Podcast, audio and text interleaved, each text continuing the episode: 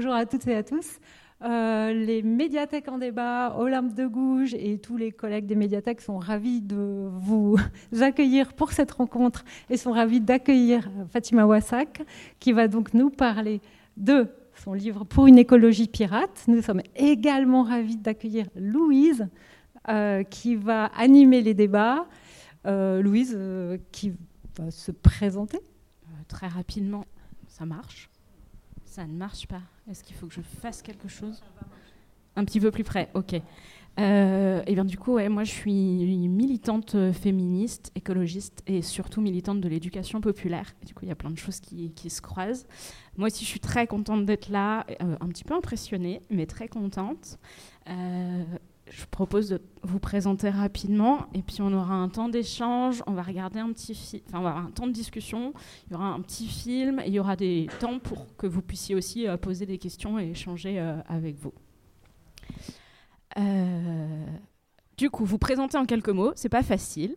vous faites plein de choses. Vous êtes mère, féministe, militante décoloniale et antiraciste, conférencière, essayiste et autrice. Vous avez écrit deux livres, euh, Pour une écologie pirate et La puissance des mers. Ces deux livres sont disponibles à la vente et à la dédicace tout à l'heure avec euh, vous et la librairie qui s'appelle L'Oiseau Rare. Euh, vous, vous êtes aussi membre de collectifs de recherche, entre autres sexe, genre, classe. vous avez participé à créer Vert Dragon, la première maison de l'écologie populaire en France. Euh, j'en oublie, votre parcours il est riche, il est enthousiasmant, il se passe plein de choses. Euh, la première question que j'avais envie de vous poser, euh, c'est peut-être, bah, vous, vous parlez d'où, d'où vous venez, un petit peu cette question-là d'abord. Merci beaucoup. bonjour tout le monde, bonjour à toutes et à tous. Euh, merci beaucoup pour, euh, pour, cette invitation. Je suis euh, ravie d'être avec vous. merci à Anne pour l'organisation. Merci à Émilie également. Merci Louise pour, pour l'animation. Et je m'excuse pour le retard. Voilà, j'étais, voilà, le train était en retard, etc. Je, on était coincés en voiture pour raconter un petit peu ma vie. et alors justement, à propos de ma vie, alors comment je peux me présenter et un petit mot sur, sur, sur ce parcours? Euh, oui, moi je suis avant tout une militante euh, politique. Voilà, c'est ça qui me, qui me définit. C'est-à-dire que euh, même les livres que j'écris, ce sont des livres de militantes politiques qui a une idée derrière la tête, en l'occurrence un projet politique à défendre. Et, et donc voilà, j'écris parce que le livre, je considère que c'est un outil en fait de de diffusion, mais aussi de, de, mise en débat en fait de, de, bah, ce projet politique, de ces arguments, euh, de ces arguments politiques. Euh, alors oui, les différentes casquettes, euh, parce que en fait, en réalité, il y a une seule oppression. c'est vrai, il y a une seule justice, euh, une seule euh, égale dignité humaine, mais on peut traiter ces questions-là et lutter pour ces questions-là à travers et, grâce et en s'appuyant sur différents outils de libération qui ne se réduisent pas les uns aux autres. En l'occurrence, le féminisme, l'écologie, effectivement l'écologie politique, on va en parler, le communisme, l'anticapitalisme, etc. Donc autant d'outils d'émancipation qu'on peut mobiliser. Alors moi, c'est vrai que je m'amuse à mobiliser beaucoup et je vagabonde beaucoup d'un espace et d'un outil à l'autre. Euh, mais voilà, l'objectif euh, final est le même, euh, la défense de, de, l'égalité humaine. Quoi. Du coup, vous venez de le dire, vous mobilisez, vous beaucoup d'outils et d'analyses politiques différentes, le marxiste, les outils féministes, les outils antiracistes, décoloniales. Mais dans votre pratique, vous partez aussi vraiment du quotidien, du concret, euh, de la vie des, gens. Pourquoi est-ce que pour vous, ce, point de départ-là, il est important? Alors, je ne dirais pas euh, euh, que en fait, je, pars du quotidien, de la vie, etc., pour aller vers quelque chose de, plus politique, parce qu'en réalité, ce n'est pas aussi linéaire, c'est beaucoup plus circulaire que ça. en réalité, il y a un va-et-vient entre euh, le travail militant, le travail euh, d'analyse, le travail intellectuel et euh, la pratique militante et, encore plus la vie tout court, la vie de famille, etc. Donc il y, a quelque chose là qui est, circulaire, qui se, nourrit. C'est d'ailleurs avec cette idée de, circulation que je, j'introduis pour une écologie pirate, en parlant justement de voilà d'avoir un pied là, un pied là, pour ce que je, raconte dans Pour une écologie pirate et, et cette, cette, cette, oui, cet outil écologiste que je mobilise notamment pour libérer, en vue de libérer bah, la jeunesse des quartiers populaires. je dis bien qu'en fait, c'est j'écris ça euh, à, un moment où je suis un petit peu tranquille, euh, l'été, où euh, ça me permet de... c'est un temps durant lequel ça me permet de mettre un peu les colères de côté et je précise du moins celles qui ne sont pas nécessaires. voilà, et ça dure deux mois et ensuite, bim, je, repars vers, quelque chose de, plus militant, de plus quotidien, etc., comme vous disiez. Donc, il y a quelque chose de circulaire. Mais surtout, j'insiste sur cette cette, dimension circulaire dans, et euh, le travail de réflexion et puis la, pratique militante plus, plus concrète, plus quotidienne. J'insiste là-dessus parce que euh, je suis une femme, euh, que je suis arabe, que je suis musulmane, que je milite dans les quartiers populaires et je ne voudrais pas laisser penser, du moins je ne voudrais pas conforter l'idée que, je le dis comme ça de manière un petit peu abrupte, mais je, fais exprès et je soumets ça à discussion évidemment euh, tout à l'heure avec vous. Euh, je ne voudrais pas laisser penser que les personnes non blanches ne pensent pas. Et il y, a cette, euh, cette représentation en fait qu'on peut trouver euh, souvent. Euh, les penseurs euh, décoloniaux l'ont très bien, d'Amérique du Sud notamment, l'ont très bien analysé. Je pense à Enrique Dussel, un penseur décolonial qui est décédé là il y a quelques semaines, quelques jours. Arturo Escobar également. Ils ont bien montré à quel point il y a cette représentation dans l'imaginaire commun que les personnes non blanches mettent en œuvre et elles sont ancrées dans un quotidien, dans quelque chose de très concret en fait, mais comme pour euh, euh, réduire ces personnes à leur corps et à leurs sentiments, à leurs émotions, à leur ventre, à leurs enfants, à leurs tripes, etc. Tout un champ lexical qu'on mobilise beaucoup pour les minorités, donc euh, bah, qu'on mobilise notamment pour les femmes, mais aussi pour les personnes racisées. non, non, moi je ne veux pas conforter ça parce que c'est faux. Quand j'entre en écologie, en quelque sorte, en écologie politique. Euh, j'ai déjà euh, lu Gortz, euh, mais surtout j'ai déjà lu Fanon, par exemple. C'est-à-dire que quand j'entre en écologie, donc notamment avec la création du Front de mer, donc c'est vrai que ça part d'une expérience très concrète et ça part d'un vécu discriminatoire autour de la question végétarienne à la cantine. Donc là, il n'y a pas plus concret. Et d'ailleurs, c'était même pas politique à l'époque, puisque, euh, y compris dans mon entourage militant, on m'a renvoyé à l'idée que ce n'était pas assez politique, euh, ce n'était pas des questions nobles comme euh, la lutte contre le patriarcat ou les violences policières ou le, grand capital, etc. Bon, là, c'était des vraies questions politiques, etc. Bon, la cantine, la maternelle, c'est des histoires de bonnes femmes, en fait, en réalité, à l'époque. Et donc, il y a comme ça une condescendance vis-à-vis de ces questions-là c'est vrai, mais, mais et, donc oui, je, sais à quel point euh, il y a là quelque chose de très vécu en fait. Il y a vraiment une expérience euh, affective. Euh, ça concerne en plus mon enfant. Mais je vis cette expérience et j'ai ce vécu discriminatoire euh, en étant déjà militante antiraciste déjà, et puis en ayant ce savoir-là en fait qui m'a été transmis euh, en termes de lutte euh, de l'immigration ou avant les luttes anticoloniales, mais aussi une pensée. Et la pensée de Fanon, c'est pour ça qu'on la retrouve dans, en tout cas au moins dans la, grille d'analyse que j'ai dans mes livres, c'est parce que je viens aussi avec cette, cette, histoire d'étouffement, d'emmurement, de nécessité de se libérer, etc. Et, et c'est ça que j'amène aussi dans l'écologie.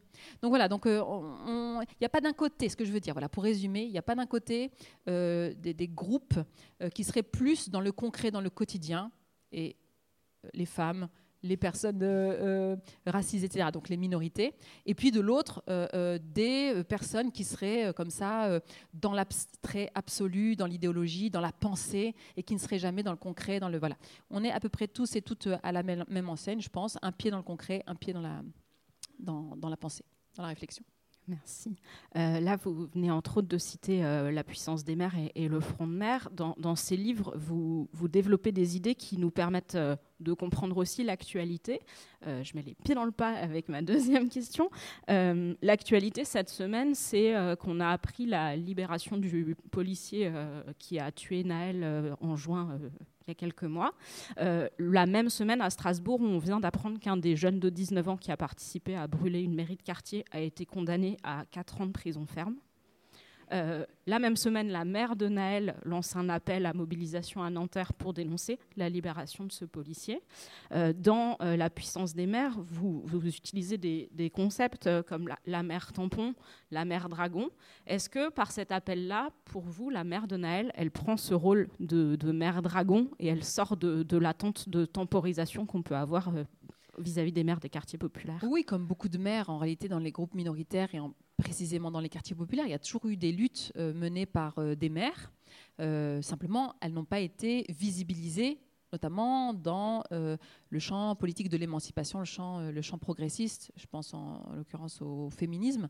Bah, c'est ce que je disais, ce que je suggérais tout à l'heure, entre deux virgules, c'est ces luttes-là, ce ne sont pas des, luttes euh, féministes, euh, voilà, c'est des luttes de mamans, et euh, puis en plus elles sont aliénées, elles s'occupent pas d'elles, elles s'occupent de leurs enfants, oh là elles s'oublient, elles devraient s'émanciper à titre individuel, etc. Donc c'est vrai que déjà, commencer par dire, voilà, les luttes menées par les maires dans les quartiers populaires ne datent pas d'aujourd'hui ou d'hier, voilà, c'est des luttes d'ailleurs qui n'existent pas que dans l'Hexagone.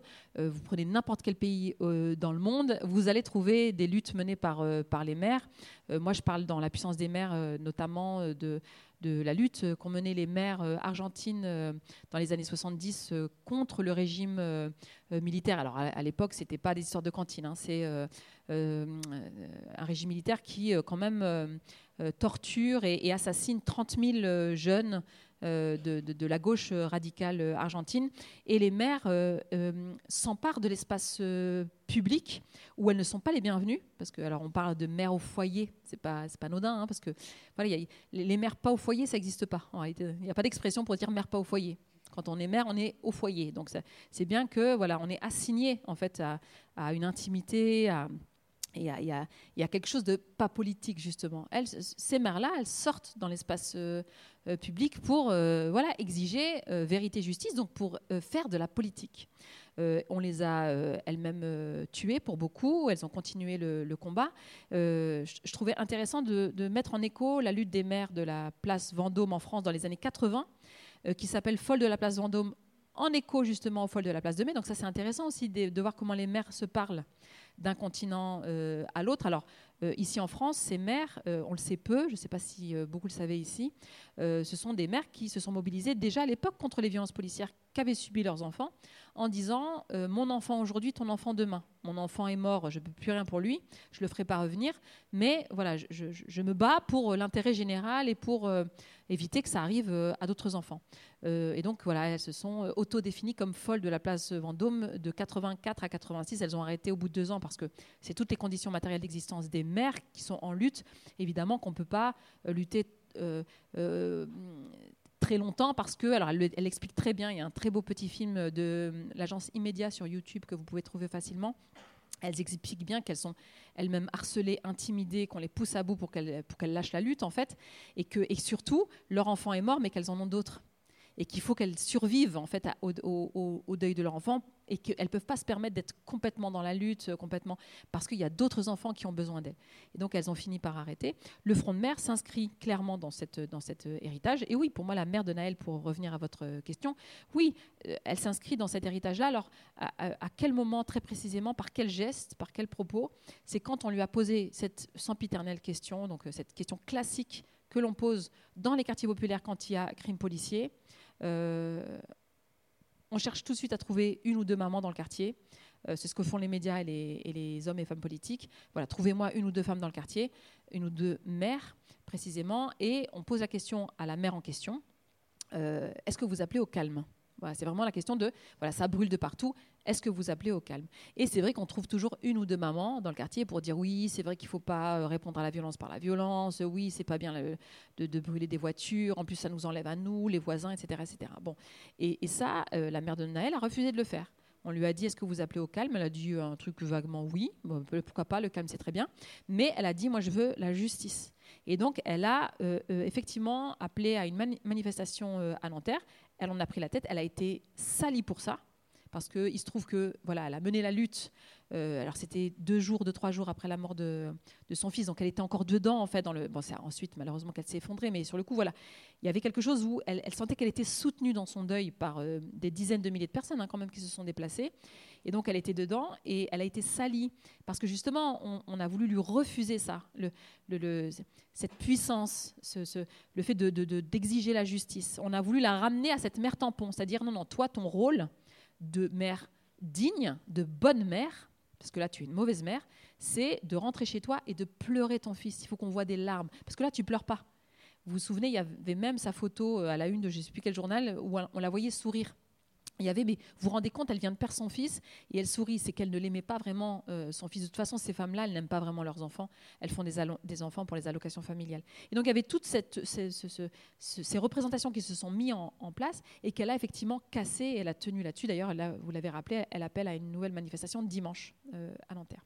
Et, et, donc, oui, moi, c'est ça que j'ai essayé de montrer. Alors, par rapport aux, émeutes qu'il qui a pu y avoir après la mort de, Naël le 27 juin, euh, moi, je, remarque quand même une, différence. Alors, si je peux me permettre de le dire, je, remarque en fait les résultats d'un travail euh, militant, intellectuel, culturel, artistique auquel j'ai participé, mais évidemment, je ne suis pas la seule à avoir participé à tout ce travail-là, euh, et, et qu'on a pu mesurer au lendemain de la mort de Naël. Alors, je m'explique.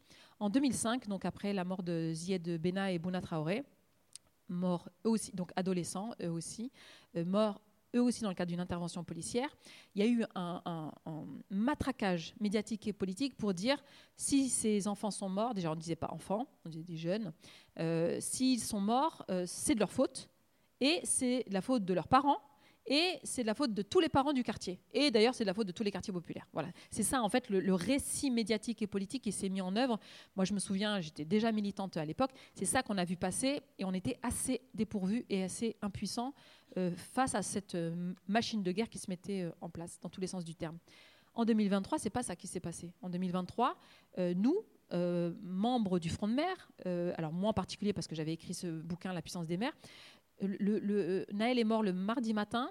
Le mardi soir et le mercredi, j'étais déjà appelée par des médias, toutes sortes de médias, euh, médias plus ou moins de gauche, de droite, euh, euh, pour questionner ce récit médiatique. Alors, c'était marginal, évidemment, c'était très minoritaire, mais quand même, euh, pour ce qui me concerne, je vais parler pour moi, j'ai pu justement euh, dire non, ce n'est pas vrai, ce n'est pas la faute euh, de la mère de Naël, ce n'est pas la faute des parents des quartiers populaires, ce n'est pas la faute des quartiers populaires de manière générale, c'est la responsabilité de l'État. Celui qui tue Naël porte un uniforme, il représente donc la puissance publique, etc. Donc, il y, y, avait un espace pour un contre-discours. Moi, j'ai pu parler de désenfantisation, par exemple, très vite. C'est-à-dire que Naël n'était pas présenté comme un adolescent, et donc comme un enfant, il était présenté comme un jeune adulte. Ça, c'est un processus de désenfantisation et en réalité, processus de sous-humanisation. Moi, j'ai pu dire très vite, tout de suite, dans l'espace médiatique, c'était prêt pour ça, je veux dire. Euh, attention, processus de désenfantisation, c'est classique dès lors qu'il s'agit d'un enfant noir, arabe, non blanc, on ne le voit pas comme un enfant, on le voit comme une menace. Ça, c'était déjà prêt à l'emploi, en fait, mais dès le mardi soir et dès le mercredi. Et c'est ça la, différence. Je trouve que c'est une différence aussi qui accompagne euh, le soulèvement populaire dans les quartiers populaires. En 2005, on brûle les voitures des voisins.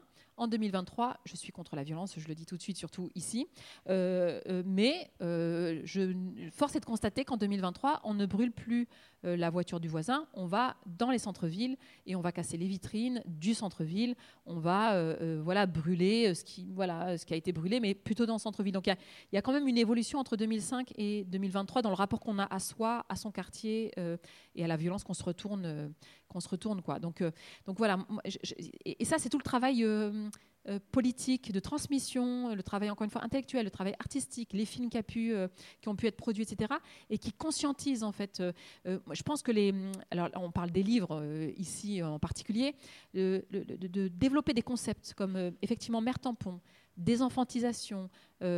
ensuite, dans l'écologie pirate, je parle de désancrage. Enfin, c'est moi, je peux témoigner que c'est utile en fait dans le combat politique qu'on mène. C'est-à-dire que ça permet de oui, d'avoir des, notions comme ça, des, grilles d'analyse prêtes à l'emploi quand on en a besoin. Typiquement, un, gamin de 16 ans euh, est, exécuté. par, par un policier, voilà, c'est quelque chose qu'on peut vite mobiliser et, qui est le résultat d'un travail de, plus longue haleine en fait qui s'est fait sur plusieurs années. Euh, du coup, vous venez de le dire, euh, vous, vous avez écrit deux livres. Dans euh, votre pratique, vous vous servez de, One Piece, qui est un, manga, qui est aussi un livre. Est-ce que pour vous, il s'agit, et vous venez de citer plein d'autres médias culturels, est-ce que pour vous, il s'agit ici aussi de décoloniser nos imaginaires pour pouvoir penser ces sujets-là différemment? Oui, alors là, pour le coup, je, vais parler en tant qu'écologiste et qui a un souci sincère comme tous les écologistes euh, sérieux, sérieuses, d'élargir le front, qui est très, très étroit, euh, trop étroit en tout cas. et effectivement, je, renvoie en fait d'un revers de main au début du livre la question de la sensibilisation.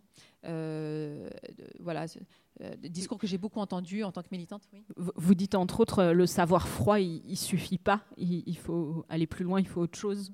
juste de l'information, ça ne va pas suffire. Oui, alors déjà, moi, l'information, je prends quand même. Oui, mais l'information, je la prends parce que, alors moi, je suis bien placée pour dire que euh, on n'a pas le même accès, notamment euh, selon la classe sociale, au, savoir scientifique. Et, la question climatique, c'est un savoir scientifique. Je veux dire, il y, a quand même beaucoup de questions dans l'écologie euh, qui, qui, demandent en fait d'avoir du savoir scientifique. Et donc oui, il faut organiser un, meilleur accès, voire un accès égalitaire à ce savoir scientifique. D'ailleurs, c'est ce qu'on a fait à Verdragon. On avait organisé pendant euh, un an le GIEC pour tout le monde.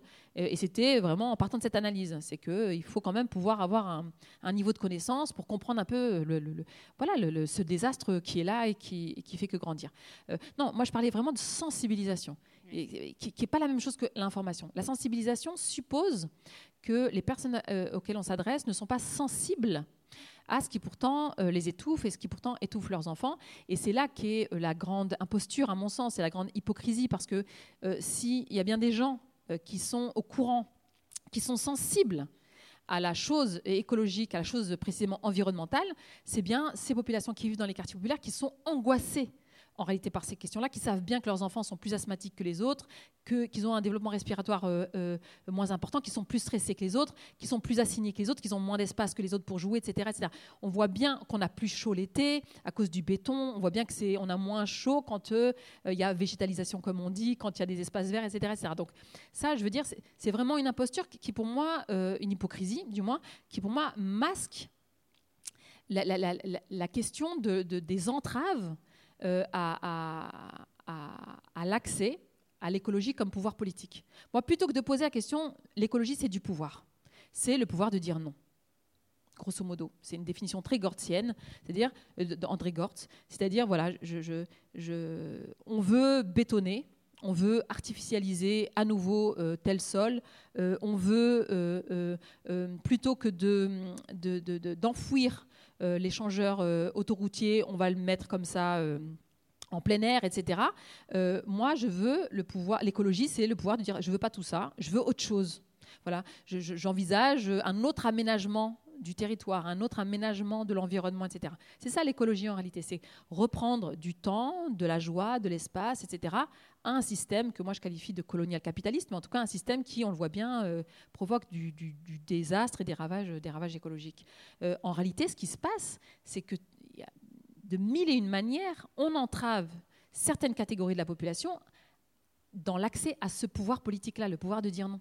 C'est ça en réalité que, dont, je peux témoigner et que j'ai analysé. C'est certainement pas une classe écologique, voilà, donc plutôt la classe moyenne supérieure blanche, qui se pencherait comme ça sur la classe ouvrière, qu'elle soit dans les quartiers populaires ou, pas, pour lui dire mais ah tu n'es pas assez sensible euh, à la question euh, écologique, je vais te rendre euh, plus sensible, je vais t'expliquer etc à quel point c'est important et à quel point tu devrais quand même serait encore une posture coloniale. T'en soucier.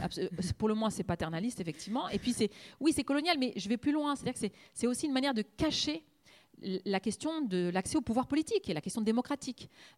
alors que si on, on parle d'écologie comme, comme levier de pouvoir, comme, comme, oui, comme, comme objet politique, là, tout à coup, les choses paraissent plus claires, en fait. Moi, c'est avec ça que j'essaie d'aller, de, quand je milite dans les quartiers populaires, c'est avec, attention, l'écologie, c'est pas euh, porter des végétas, manger bio en fait. L'écologie, c'est ce, qui vous, c'est ce qui va vous permettre de dire non quand un dispositif, un aménagement, une infrastructure va aggraver encore la santé de vos enfants. C'est, ça l'écologie. Donc déjà, d'une part, ça, peut vous intéresser puisque il s'agit du, sort de vos enfants. Et par ailleurs, ce que j'essaie de faire aussi avec ce, ce, alors c'est Razmi Kechoyan, je crois, qui parlait de l'écologie comme un champ de bataille, euh, qui est sociologue et qui a beaucoup travaillé sur les questions de, racisme environnemental notamment.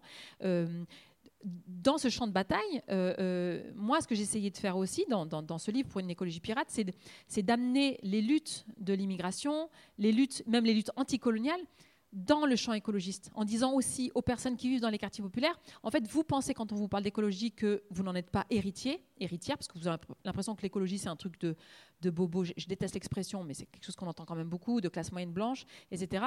Alors qu'en réalité, si l'écologie euh, vous y mettez au centre, comme je le fais moi, la question de la terre et la question de la liberté. Euh, et je pense que c'est crédible. C'est en tout cas, voilà, c'est une hypothèse de considérer que euh, parmi les questions essentielles de, l'écologie, il y a cette question de l'ancrage territorial et de la liberté de circuler. Là, tout à coup, vous êtes héritier de, des luttes parmi les plus glorieuses. les luttes anticoloniales, ce ne sont jamais que des luttes de réappropriation de la terre, de libération d'une terre qui a été spoliée bah, ça peut être qualifié de lutte, lutte écologiste. Et donc là, ça permet euh, tout à coup à des populations d'arriver armées de ces luttes-là, euh, euh, héritières de ces luttes-là, et d'arriver au moment où on négocie, où on parle de ces questions qui sont très à la mode, d'adaptation, d'adaptabilité au dérèglement climatique. Là, tout à coup, on, arrive avec voilà, des luttes dont on peut s'enorgueillir, et puis surtout un projet politique, des revendications claires, etc., qui puisent leur source dans, oui, dans un héritage.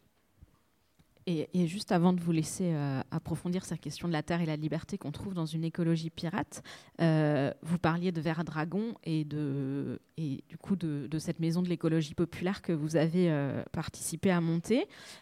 Verdragon, c'est un lieu pour se réunir. Il y a eu plein d'attaques de plein de camps politiques, dont la gauche à, la naissance de ce projet-là. C'est aussi un lieu pour s'auto-organiser et du coup retrouver ou récupérer euh, ce, pouvoir politique. Est-ce que vous avez un petit peu envie de nous raconter euh, quel est ce lieu, qu'est-ce qu'on y fait, qu'est-ce qui s'y passe? Alors, je, dis souvent d'ailleurs, ça se voit dans le livre, puisqu'il y a quelques pages qui sont consacrées effectivement à Verdagon, mais je n'y parle pas de ce qu'on y fait. Euh, parce que je, parce que c'est pas si intéressant en réalité ce qu'on y fait à Verdragon. Franchement, hein, je veux dire, il y, a plein d'endroits où on fait des choses euh, équivalentes. Et il y a, non, non. Ce qui est intéressant avec avec Verdragon, c'est la lutte qu'il a fallu mener pour obtenir le lieu et la lutte surtout qu'il a fallu mener pour garder le lieu, pour ne pas en être chassé.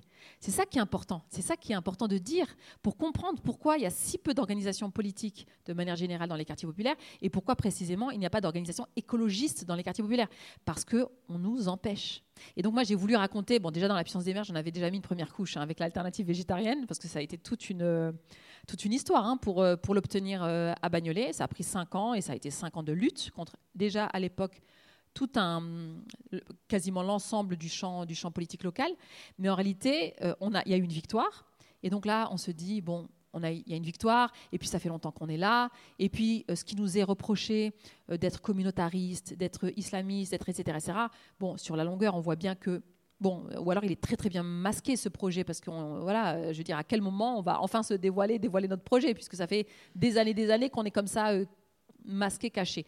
Donc on se dit qu'en fait, avec le temps et avec l'expérience, avec les victoires surtout, les choses vont, se, vont, se, vont, être facilitées.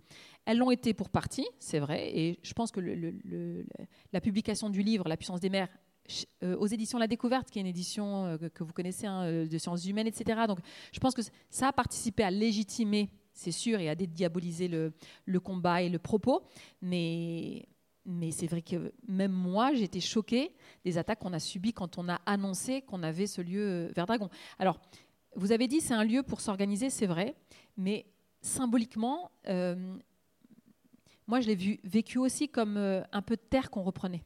C'est-à-dire que, ok, on est considéré comme n'étant pas chez nous dans ce pays, et on répète à nos enfants qui pourtant sont nés là, euh, qui ne sont pas chez eux. C'est-à-dire que de mille et une manières, et je raconte, c'est quoi ce processus de désancrage C'est de demander des papiers d'identité. Dans les quartiers populaires, et ça c'est quelque chose qui est documenté, les jeunes non blancs ont 20 fois plus de risques d'être contrôlés que les jeunes blancs.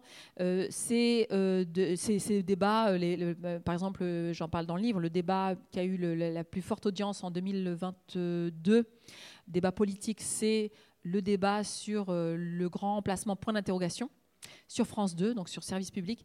Et c'était, voilà, et alors on met un point d'interrogation, mais déjà, déjà poser la question, cette question qui était il y a quelques années euh, cloisonnée dans les groupuscules d'extrême droite, une question qui devient maintenant euh, à forte audience, euh, et avec un début de réponse pour certains invités ce jour-là. Eric Zemmour, pour pas le citer, c'était la remigration là aussi un thème qui était encore il y a encore quelques années vraiment dans les groupuscules d'extrême droite. Et ça, face à ces débats-là, il y a des enfants qui regardent, et notamment des enfants musulmans, des enfants non blancs, et qui, voient bien que euh, est euh, mise en débat euh, leur légitimité à vivre dans ce pays, en fait. C'est-à-dire qu'on se pose la question de savoir si c'est pas une menace pour l'Europe blanche et chrétienne et s'il ne faudrait pas les remigrer en musulmanie ou, je ne sais où. et ça, voilà, ça participe du, processus de désancrage. Face à ça, il y avait quand même cette idée de dire, mais on n'est pas chez nous que dans notre appartement exigu. Alors, je pense qu'il y a aussi une réflexion en tant que femme, en tant que mère, donc les, fameuses mères au foyer, qui ne peuvent exister en tant que mère qu'au sein du foyer pour s'occuper des enfants, de la popote, etc. Là, il y avait l'idée de, voilà, on sort du foyer et on va prendre un peu de territoire et un peu de pouvoir et un peu d'espace euh, euh, dans l'espace euh, public. Mais il y avait aussi, en tant que personne racisée qu'on cherche à désancrer, la volonté pour nous de dire à nos enfants, voilà, cette terre, c'est la nôtre. Donc on va commencer avec 1000 mètres carrés. Alors d'ailleurs, c'est ça qui est marrant, c'est que c'était pas 1000 mètres carrés. Ça, je raconte que grâce au, oui, moi, ce que je peux qualifier de fasciste, hein, euh, j'ai su que c'était pas 1000 mètres carrés, mais 963 mètres carrés, parce que voilà, tu, sentais que chaque mètre carré faisait mal. Et du coup, il fallait vraiment donner le détail. C'est 963 mètres carrés pour ces femmes, pour qu'elles puissent siroter leur petit thé à la menthe. Ça a été redit et répété dans de nombreux médias à l'époque, ce, truc de siroter du thé à la menthe. Oui, parce que oui, mais alors c'était parce que c'est tellement fondamental en réalité, et, il faut le comprendre. C'est-à-dire que pour des individus comme moi, comme nous, qui sommes réduits à notre force de travail et à notre utilité pour le capital. C'est ça, hein, l'immigration postcoloniale en France et en Europe. Euh, c'est une immigration qui est euh, perçue, considérée à travers l'utilité dans les secteurs en tension, comme le dirait Gérald Darmanin euh, aujourd'hui, et malheureusement une partie de la gauche, malheureusement. Mais c'est-à-dire que c'est une population qui va être réduite à sa force de travail, réduite à son utilité. Tout à coup, de voir des femmes qui croisent les jambes euh, et qui sont là en train de faire de la politique, parce qu'il y en a un autre qui a dit 963 mètres carrés pour que ces dames fassent de la politique, comme si c'était scandaleux qu'on puisse faire de la politique. Ben oui, c'est scandaleux pour des personnes en fait qui n'ont pas à être inutiles elles n'ont pas comme ça à euh, euh, siroter leur petite à l'amande. Ça veut dire, voilà, tu, n'es pas utile pour, euh, pour la société, pour le capital, etc. Alors que si tu es là, ta légitimité, c'est autour de ton utilité. Et donc oui, ce sont ces attaques-là qui ont été lancé publiquement, hein, c'est en conseil municipal, et ce sont des élus, effectivement, c'est ça qui est, qui est affolant, et c'est de ça dont je voulais parler, c'est ça qui est important, euh, c'est que que l'on soit attaqué par l'extrême droite, par, euh, euh, par le, voilà, ce qu'on peut appeler le, macronisme, le bon, moi j'ai déjà dit, ça c'est normal, ils font leur métier, leur fonction, c'est ça c'est d'attaquer des gens comme nous. Nous, nous sommes antiracistes, nous sommes féministes. Donc, c'est de bonne guerre. Mais c'est vrai, le camp progressiste attaque aussi local. Local, ce sont des enjeux locaux dont je parle depuis tout à l'heure. Hein.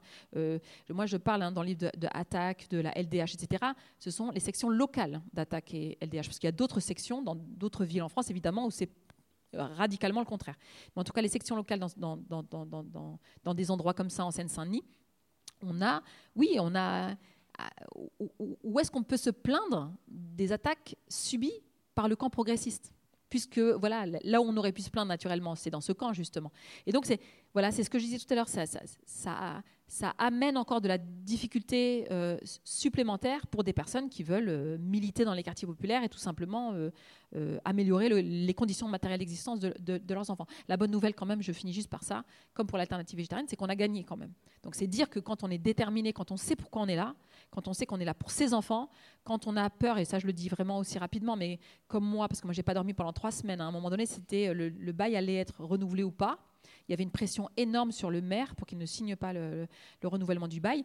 Alors moi j'avais peur d'une chose, hein, pas, pas, qu'on perde de vers dragon, parce que ça, à la limite, euh, si on n'avait pas posé nos, valises, moi, voilà, c'est là, mène des combats, parfois les combats, on prend trop de coups, il faut faire marche arrière, un pas de côté, etc. Euh, voilà, on change de stratégie, ça, il n'y a pas de problème. Mais à partir du moment où on y avait posé nos valises et que nos enfants y étaient allés et nous avaient vus avec nos, valises posées, là, l'enjeu, il était énorme. C'est l'enjeu de ne pas être chassé devant nos enfants et qu'on dise à nos enfants, grosso modo, hein, mais je caricature à peine, voyez vos mères là vos mamans là, qui font les glorieuses, là, qui font les superwomen, etc. En fait, c'est rien du tout. Et vous allez voir qu'on va les chasser comme des malpropres. Et vous allez tous partir là. Et on va filmer, parce qu'il y avait CNews et tout, hein, euh, qui étaient avec leur petite caméra à la main. Et on va filmer ça. Ben, c'est ça qu'on que, qu'on voulait, euh, euh, voulait éviter à tout prix. Et qu'on a, qu'on a réussi à éviter. Parce que justement, voilà, détermination, rapport de force politique. On l'a pas dit, je le dis quand même rapidement, mais il y a eu aussi une alliance des luttes qui était incroyable entre Front de Mer et Alternativa. C'est ça aussi qui a payé qui a montré que voilà, on, a réussi à construire un, front commun entre classe moyenne et classe populaire, entre blanc non blanc, entre euh, euh, mères, femmes et puis euh, le, reste de la population. Enfin, on a réussi vraiment à casser ce qui d'habitude nous cloisonne pour essayer de voilà de donner à voir un voilà un projet universel où ce qui compte c'est l'intérêt l'intérêt l'intérêt des enfants. Merci. Euh, vous venez de le dire, il y a des moments où il y a euh, une forme de convergence entre euh, des mouvements de blancs et de blanches dont je fais partie. J'ai plein de copains et de copines dans la salle. Si on regarde les associations à Strasbourg et qu'on fait une petite observation sincère, on se rend compte qu'on est beaucoup entre blancs et blanches. Pour vous, qu'est-ce qui pourrait, enfin, si vous aviez un, un conseil, un message, un truc à nous dire sur cette question de la convergence et sur comment on fait convergence, qu'est-ce que vous auriez envie de partager? Alors moi déjà, je m'oppose euh, euh, radicalement euh, au fait de se définir dans l'alliance des luttes euh, plus que la convergence, euh, au fait de se définir par rapport à des identités, euh, par rapport à la couleur de peau, la religion, le genre, la classe sociale, etc. Ça, vraiment, c'est. Je, je, vois bien à quel point ça a pu partir d'un bon sentiment de départ, d'une bonne volonté. C'est toute la question du point de vue situé. Moi, j'ai écrit un petit bouquin il y a quelques années sur ce point de vue situé, les discriminations classe, genre, race. et oui, à un moment où la parole des personnes minoritaires était confisquée, par euh, les majoritaires, il y avait euh, la nécessité de dire euh, il y a une compétence, il y a une expertise dans le fait d'expérimenter de, la discrimination, d'expérimenter l'oppression dans sa chair. Et donc nous sommes les, plus aptes et les plus compétentes à parler de patriarcat lorsqu'on est euh, euh, des minorités de genre, des femmes, euh, à parler du racisme structurel lorsqu'on est personne racisée, etc. Je vois bien le, truc de départ et, et, et, c'est pas du tout quelque chose que je rejette, au contraire, c'est quelque chose aussi que je, mobilise moi-même dans mon travail militant ou dans mon travail d'analyse. Mais, mais ce n'est pas du tout suffisant. Ce qui compte, c'est le projet politique qu'on défend. Et c'est d'ailleurs, ça devrait être la, chose la plus importante. C'est-à-dire que moi, ça ne m'intéresse pas du tout de faire converger euh, en soi des blancs, des non-blancs, des classes moyennes, des classes populaires, en soi. Non, moi, ce qui m'intéresse, c'est de faire converger les personnes et les organisations qui défendent un projet commun, à savoir l'égale dignité humaine, la justice, la liberté de circuler euh, sans condition, par exemple, comme droit fondamental, droit, la, Méditerranée comme hyper. Moi, c'est ça qui m'intéresse. C'est qui sera là euh, euh, demain matin sur le piquet de grève? Ça doit être ça notre notre et pas la déconstruction de parce que alors ça en plus moi j'ai pu assister à des à des à des horreurs hein, euh, au fait que euh, un patron euh, blanc évidemment classe moyenne supérieure etc ben, qui, qui serait déconstruit en fait, on ne remet pas en question le fait qu'il est toujours patron. Quoi. voilà, moi, ça m'intéresse pas d'avoir un patron blanc, CSP+, ben, déconstruit. Voilà, non, ce qui m'intéresse, moi, c'est la question de l'égalité et de la démocratie, etc. Et donc, voilà, c'est donc à la question que, vous posez, moi, c'est voilà, est-ce qu'on ne peut pas se mettre autour de la table pour définir quels sont euh, euh, et le projet commun et la société euh, à laquelle on aspire, voilà, et lui donner un nom. Moi, je suis en train de travailler là sur le troisième livre, c'est compliqué. de ne pas se définir uniquement comme anticapitaliste, antisexiste, antiraciste. Enfin, tout à l'heure, vous avez fait une longue liste là de anti, anti, anti. C'est compliqué de dire oui, mais ok, d'accord, on est anti ceci, on est à peu près d'accord sur ce qu'on veut pas. Mais, mais on aspire à quoi? À quelle société? Et ça, il faut, faut se mettre d'accord dessus. On n'est pas forcément euh, d'accord. Donc moi, je pense que c'est plutôt, c'est la lutte en fait. Et, et, encore une fois, le projet politique, qui, doivent faire commun. Et voilà, moi d'ailleurs, c'est pour ça que dans le livre, sur la partie, parce que je critique beaucoup dans le livre, c'est vrai, il y a toute une première partie très très critique, j'avoue, mais la deuxième partie, comme pour la puissance des mers, c'est un projet politique et des horizons. Et là, ce sont des horizons qui sont mobilisables par tout le monde. La liberté de circulation d'installation sans condition, comme droit fondamental, qu'on soit blanc, non blanc, homme, femme. Euh, en fait, c'est un travail qu'on peut faire, un travail militant, un travail politique qu'on peut faire, et qui, euh, dont, tout le monde est, bénéficiaire. Je veux dire, euh, on ne sera pas plus bénéficiaire de, ce droit fondamental parce qu'on est une femme ou parce qu'on est non blanc, ou, etc. Non, tout le monde bénéficiera de cette liberté comme liberté de circuler comme, comme droit fondamental. Et donc voilà, moi je préfère travailler sur la question des droits et notamment la question des droits fondamentaux. Je trouve que c'est plus simple euh, de, de, de, se retrouver. Ça permet d'avoir des, horizons euh, communs plutôt que de faire de longs débats sur alors moi, en tant que blanche, j'aimerais bien aider, mais je ne sais pas quoi faire. Ce n'est pas une question d'aide, euh, c'est une question de, voilà, de, travailler à, à, la société à laquelle on aspire. moi, je, cite souvent les porteurs de valises pendant la guerre d'Algérie.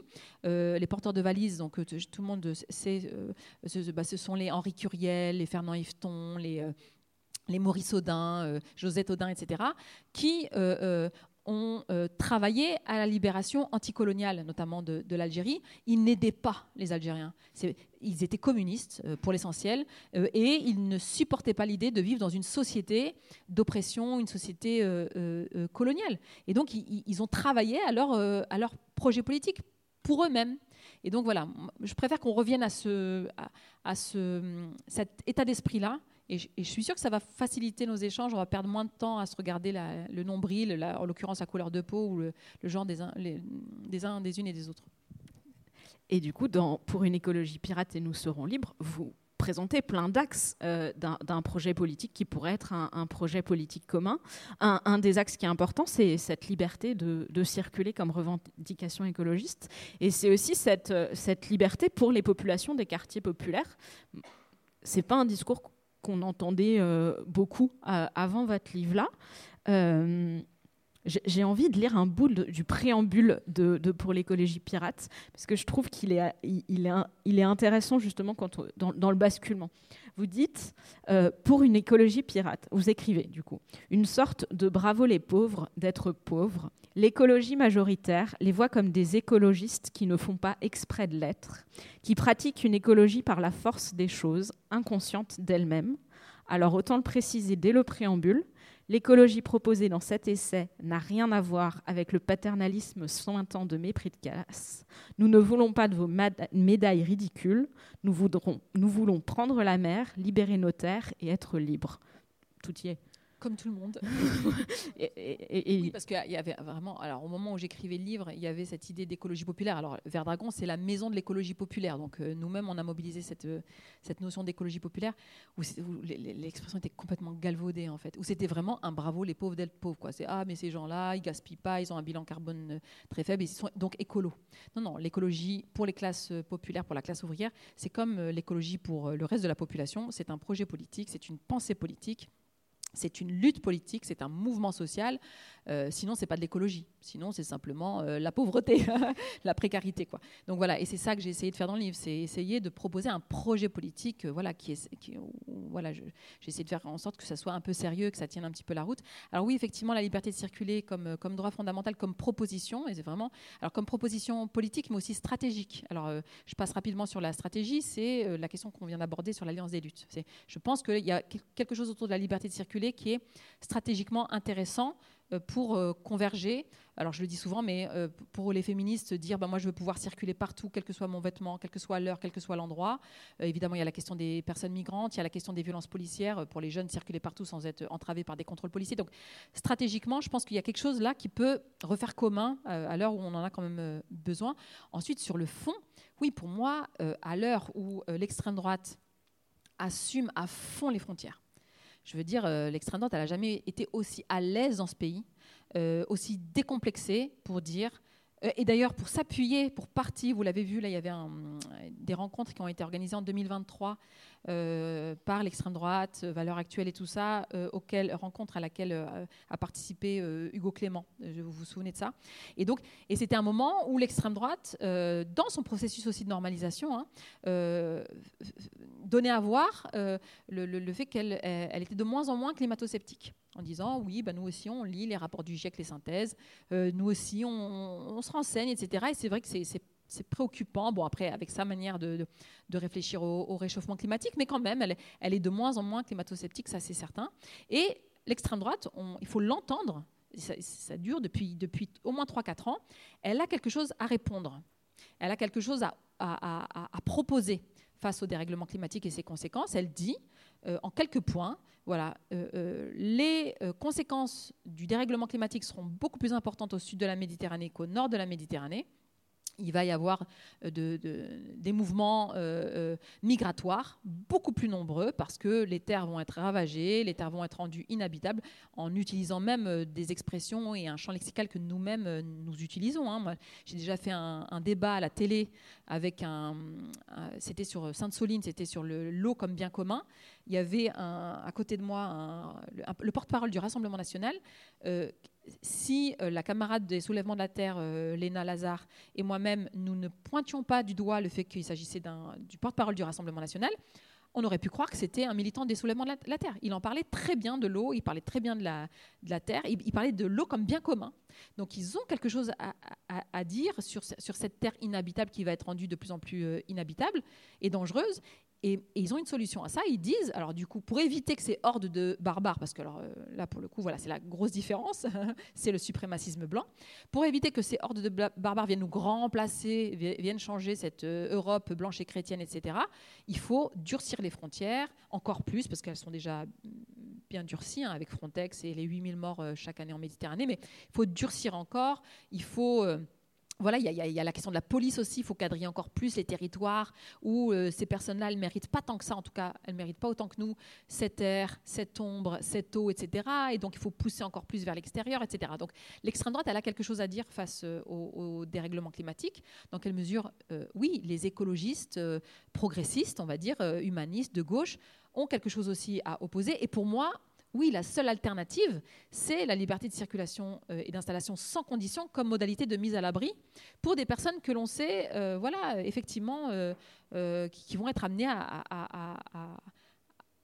bouger. Et, oui, et, dans quelle mesure on est capable de, réfléchir à l'échelle de l'humanité en se disant, oui, liberté de circuler, c'est comme droit fondamental, parce que je ne sais pas si tout le monde sait ici que ce n'est pas reconnu comme un droit fondamental, c'est-à-dire que vous pouvez vous avez le droit garanti de quitter une terre ravagée, mais vous n'êtes pas garanti d'être accueilli à bon port. Voilà, c'est ça le, la petite euh, subtilité. Dans quelle mesure, en tant qu'écologiste conséquent, on est capable de dire oui, ben nous, on veut travailler au fait que, euh, à la lutte contre une injustice fondamentale, qui est que les Européens euh, peuvent circuler sans entrave vers l'Afrique, en Afrique, d'ailleurs peuvent extraire de l'Afrique les matières premières, etc., qui contribuent à, pour grande partie au dérèglement climatique que subissent les, les, Africains, les Africaines, et donc ils en sont très peu responsables finalement de ce dérèglement climatique.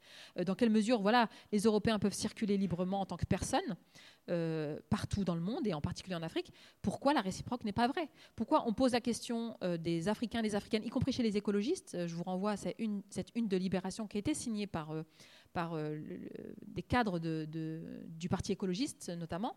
Euh, pourquoi euh, il faudrait réduire cette population quand elle vient vers l'Europe à son travail dans les secteurs en tension?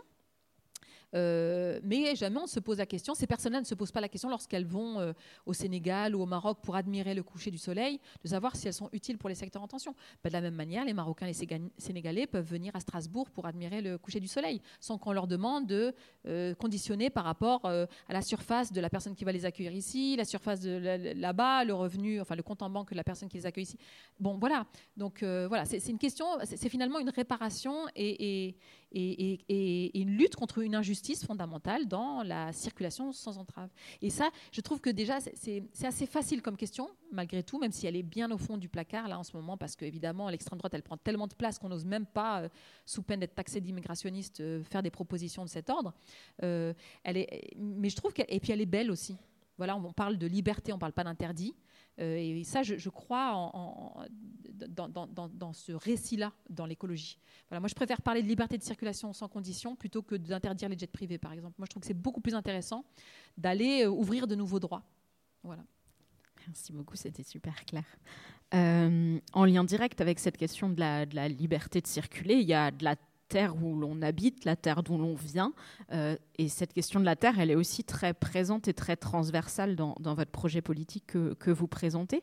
Est-ce que vous avez envie d'en dire quelques mots euh, là sur ce, cette oui, notion importante? Oui. Alors en réalité, il y a d'abord la terre et la liberté circulaire, elle vient après. Et en réalité, il y a même un petit tour de passe-passe, c'est moi, je voulais absolument parler de l'ancrage territorial. Aussi, c'est franchement un, même un cheminement personnel. Là, pour le coup, c'est personnel, c'est familial, c'est le rapport aussi que j'ai à mes enfants, les rapports que j'ai à mes parents. Euh, dans, dans, une réflexion où, où, moi, à titre personnel, je me dis, mais on s'est vraiment fait avoir avec cette histoire de ni ici ni là-bas. Euh, la terre aimée des pays d'origine, en réalité, euh, c'est pas notre terre parce qu'on n'y vit pas, on n'y a pas grandi, on est même rarement né. Euh, cette terre ici, on nous désancre, on nous dit qu'on n'est pas ici chez nous, etc. Et finalement, il y a aussi peut-être de notre part, à un moment donné, presque une fierté à n'être ni d'ici ni de là-bas, à être mis en errance, à vagabonder en quelque sorte. Et c'est la prise de conscience qu'on se fait vraiment avoir. Et que nos enfants, en tout cas, euh, ne, voilà, ne se libéreront pas s'ils ne sont pas ancrés quelque part. Et si euh, la terre qu'ils habitent n'est pas euh, elle-même libérée. Voilà, j'essaie de montrer comment le sort de la terre habitée et le sort des personnes qui habitent la terre en question, comment ces deux sorts sont, totalement liés. Et donc oui, moi j'ai d'abord voulu poser donc la question de l'ancrage territorial. C'est aussi une réponse que je donne donc aux écologistes en disant attention, vous ne pourrez pas mener votre projet écologiste si vous ne menez pas dans le même temps un projet antiraciste euh, qui vise à lutter contre la sous-humanisation euh, des populations qui vivent notamment dans les quartiers populaires, parce que c'est là que la terre est la plus ravagée, et que voilà, tant que les personnes qui habitent là ne euh, sont pas considérées dans leur égale dignité humaine, il ne faut pas rêver. Il bah, n'y a que ces personnes-là qui peuvent euh, protéger, défendre, libérer la terre, euh, la terre, la terre en question. Et donc, il faut aussi lutter contre la sous-humanisation de ces personnes-là. et donc, il y a cette question de l'ancrage territorial qui, pour moi, est, est importante.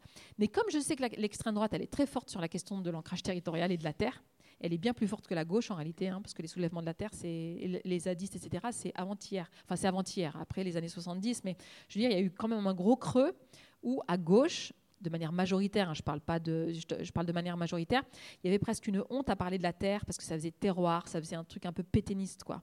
Et, euh, et alors que l'extrême droite, elle est très à l'aise et c'est pas du tout quelque chose qu'elle instrumentalise ou qu'elle va euh, confisquer ou qu'elle va euh, utiliser. Ou, voilà, c'est pas quelque chose qui est artificielle pour l'extrême droite. L'extrême droite, elle est sincère quand elle parle de la Terre. Alors moi, je, je, le dis rapidement aussi dans le livre, j'ai participé à un colloque il y a déjà plusieurs années, euh, organisé par Andreas Malm en Suède, euh, et ça s'appelait euh, Écologie et extrême droite au pluriel, et c'était sur les écologies européennes. Et c'était, moi, pour moi, ça a été une découverte. J'ai découvert à quel point l'extrême droite européenne, notamment autrichienne, je me souviens qu'il m'avait beaucoup marqué les Autrichiens, quand elle parlait de la Terre, c'était incroyablement euh, désirable. Voilà, euh, pas dans le bon sens pour quelqu'un comme moi, ça c'est évident que bon, je ne vais pas aller voter euh, Marine Le Pen parce que j'ai écouté ses discours, mais en tout cas, je me suis dit ah, attention, c'est dangereux parce que c'est très sincère. Et, et, vraiment, ces gens qui parlent de dépossession de la terre et de nécessité de reprendre la terre, alors reprendre à qui? Reprendre aux, aux métèques, aux migrants, aux plombiers polonais à l'époque, euh, euh, au, alors nous on va dire capitalisme, alors ces gens-là ils disent l'oligarchie, le, les réseaux, les mains. Bon, mais en tout cas, ils parlent bien de dépossession et de nécessité de, reprendre la terre. Et donc voilà, moi je dis donc qu'il faut que nous aussi on, travaille à, ce besoin universel qui est le besoin de terre. Et pour pas que justement ce soit euh, associé au survivalisme ou donc à, à ce qu'on appelle aussi l'écofascisme, etc. Pour moi, pour que ce soit un projet de gauche et un projet d'émancipation, il faut l'articuler avec la question de la liberté de circuler. C'est-à-dire, cette terre, oui, c'est la mienne et j'y suis chez moi, etc. Euh, mais tu y es chez toi aussi et je suis libre de, partir et je suis libre de revenir, etc. Donc pour moi, il y a un travail euh, euh, militant, politique, intellectuel à faire pour articuler deux euh, notions qui peuvent paraître contradictoires, la liberté de circuler et l'ancrage euh, territorial. Voilà un peu ce qu'est l'écologie pirate euh, finalement. C'est vraiment l'articulation entre les deux, ancrage territorial et liberté de circulation. En, lien avec la Terre encore, ça, pose la question de, l'endroit où on est enterré. Et du coup, ça pose la question de la spiritualité. Et tu l'évoquais un peu tout à l'heure, la spiritualité, c'est des moments où on n'est pas productif ou, utile. Et du coup, c'est aussi une question que se posent les, mouvements écolos. Et, Oui, oui, bah alors clairement, moi j'ai voulu poser la question de l'islamophobie. Hein. J'ai voulu poser la question de l'islamophobie parce que en fait, euh, ça fait quand même un moment que je, vagabonde donc, dans ces espaces euh, écologistes et où j'entends parler de Gaïa. Et là, on a, on a reçu euh, Vandana Shiva à Verdragon il y a trois jours.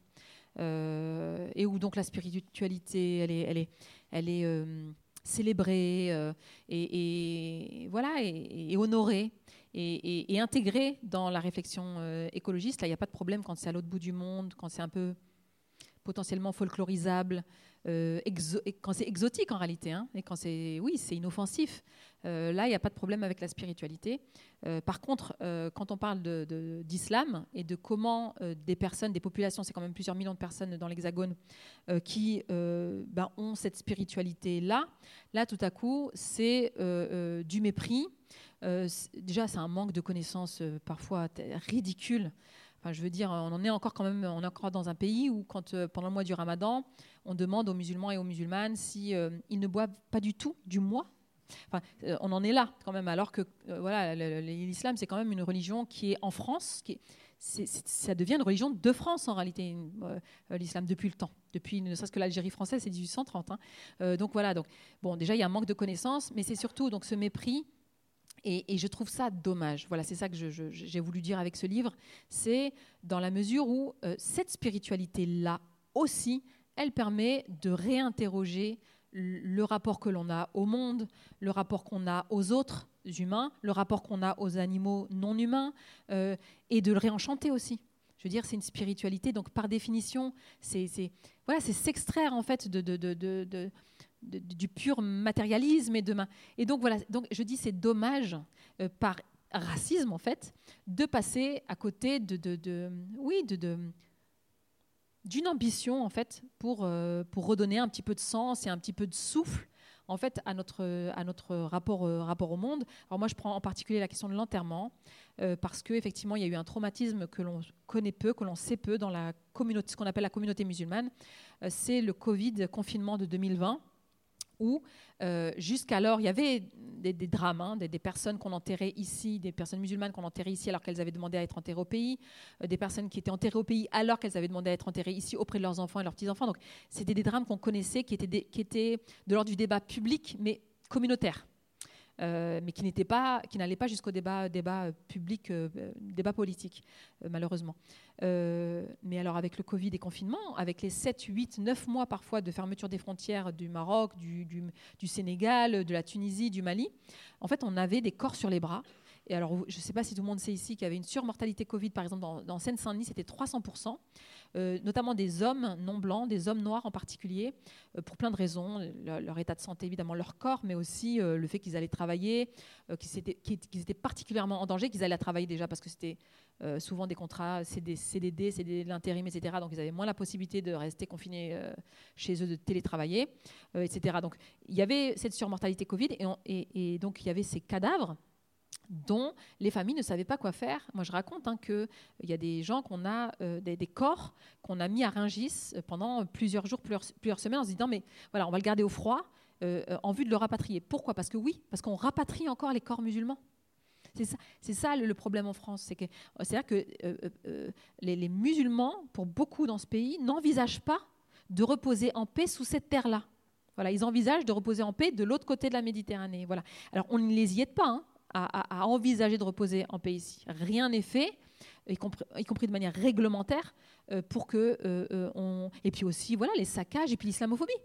je veux dire, alors je, parle d'un personnage parce qu'il y a des petits dialogues qui introduisent chaque chapitre, et il y a un personnage, un vieux en fait, un shibani, comme on dit, qui dit, qui parle avec sa fille. Euh, qui parle de l'enterrement, euh, qui s'assure bien que voilà tout est prêt, etc. Non, pardon, qui a peur de mourir euh, pendant la période de confinement. Donc sa fille a mal entendu, sa fille pense qu'il a peur de mourir, point. Il lui dit mais non, qu'est-ce que tu crois? Je suis musulman. Bon, c'est un peu comme ça. Souvent ils disent non mais moi j'ai la foi. Qu'est-ce que tu penses? Voilà, si mon heure a sonné, elle aura sonné. Bon, mais il dit non non, j'ai pas peur de mourir. J'ai peur d'être enterré ici. Et alors sa fille lui dit mais pourquoi être enterré ici ou là-bas C'est une même terre? Et il lui dit ah non non, plutôt mourir que d'être enterré ici. Bon, et parce qu'il est marrant, euh, mais c'est surtout pour dire voilà, et, ça c'est quelque chose que moi j'ai beaucoup entendu. C'est vraiment des gens qui refusent et qui répètent à leurs enfants attention. Alors pour le Maroc par exemple, c'est un système bancaire et d'assurance pour euh, euh, que le corps soit rapatrié, mais ce sont des caisses communes pour le Sénégal et pour l'Algérie. Enfin, il y a tout un système dans chaque région musulmane d'Afrique, vraiment qui, qui s'est pris, où on s'est pris la tête pour vraiment surtout pouvoir rapatrier les corps. C'est pas normal. Voilà, et moi, justement, j'en appelle à un ancrage territorial. Voilà, bah, c'est comme ça, cette terre-là, maintenant, c'est la nôtre, il faut poser nos valises. Et donc, il faut envisager de pouvoir reposer en paix ici. Et donc, comment on se donne les moyens de pouvoir reposer en paix, euh, ici? Et donc, oui, c'est toute la question de la spiritualité qu'il faut, qu'il faut aborder. Ce n'est pas incompatible avec les, enjeux, les enjeux de laïcité, euh, certainement pas. C'est simplement voilà, une, manière aussi, encore une fois, de réenchanter le débat. Merci beaucoup. Euh, une dernière question avant de laisser la, parole à la, salle.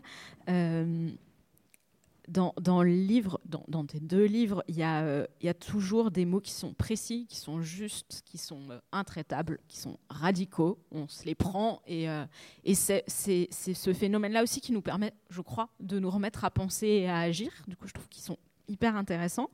Et tu termines avec une position radicale, faire sécession. Euh, faire sécession face à l'éventualité de, plus en plus réelle de voir euh, l'extrême droite au pouvoir en France.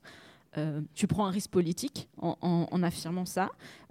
pourquoi tu prends ce risque aujourd'hui et, voilà, est-ce que tu peux nous en dire un petit peu plus Oui, alors moi je prends ce risque politique, mais en réalité, euh, des personnes comme Frédéric Lordon ou euh, Alain Badiou, euh, voilà, en fait, en réalité, parlent déjà allègrement de, sécession, personne ne leur tombe dessus. Hein. Non, non, là, en fait, si, risque politique il y a, c'est parce que je suis une femme et que je suis arabe. Voilà, c'est-à-dire que, mais pour elle, elle va commencer à parler de sécession à l'heure où il y a une loi séparatisme, où en fait, pendant des années, on l'a taxé de communautarisme. Donc, ah là, on avait raison, en fait, c'était vraiment une vraie communautariste, la preuve, elle parle de sécession, etc. Donc c'est là qu'est le risque. Euh, c'est c'est qui je suis pour parler de, de, de, sécession. Euh, non, moi, si je, alors j'ai bien, bien réfléchi à la question hein, avant de décrire sécession en conclusion, euh, et notamment avec l'éditeur, avec mon éditeur aussi. non, non, si, je parle de faire sécession, alors que je suis mère aussi, ça c'est important. Moi, j'ai des enfants, donc les risques, je ne les prends pas à la légère. Je ne parle pas de sécession à la légère.